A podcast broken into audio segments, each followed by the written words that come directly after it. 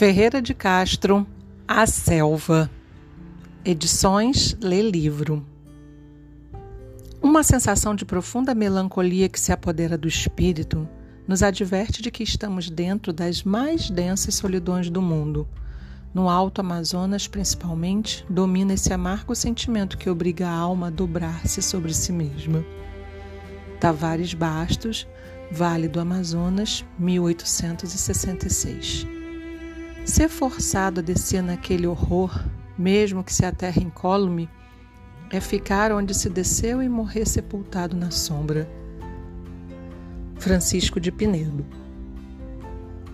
Realmente, a Amazônia é a última página ainda a escrever-se do Gênesis, Euclides da Cunha. Pórtico.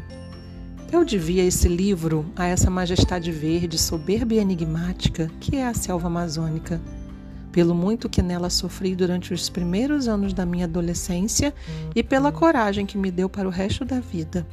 E devia, sobretudo, aos anônimos desbravadores que viriam a ser meus companheiros, meus irmãos, gente humilde que me antecedeu ou acompanhou na brenha, gente sem crônica definitiva que a extração da borracha entregava a sua fome, a sua liberdade e a sua existência.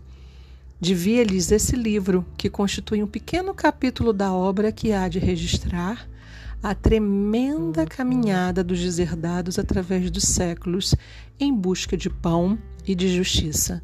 A luta dos cearenses e maranhenses nas florestas da Amazônia é uma epopeia de que não ajuiza quem, no resto do mundo, se deixa conduzir veloz e comodamente num automóvel com rodas de borracha.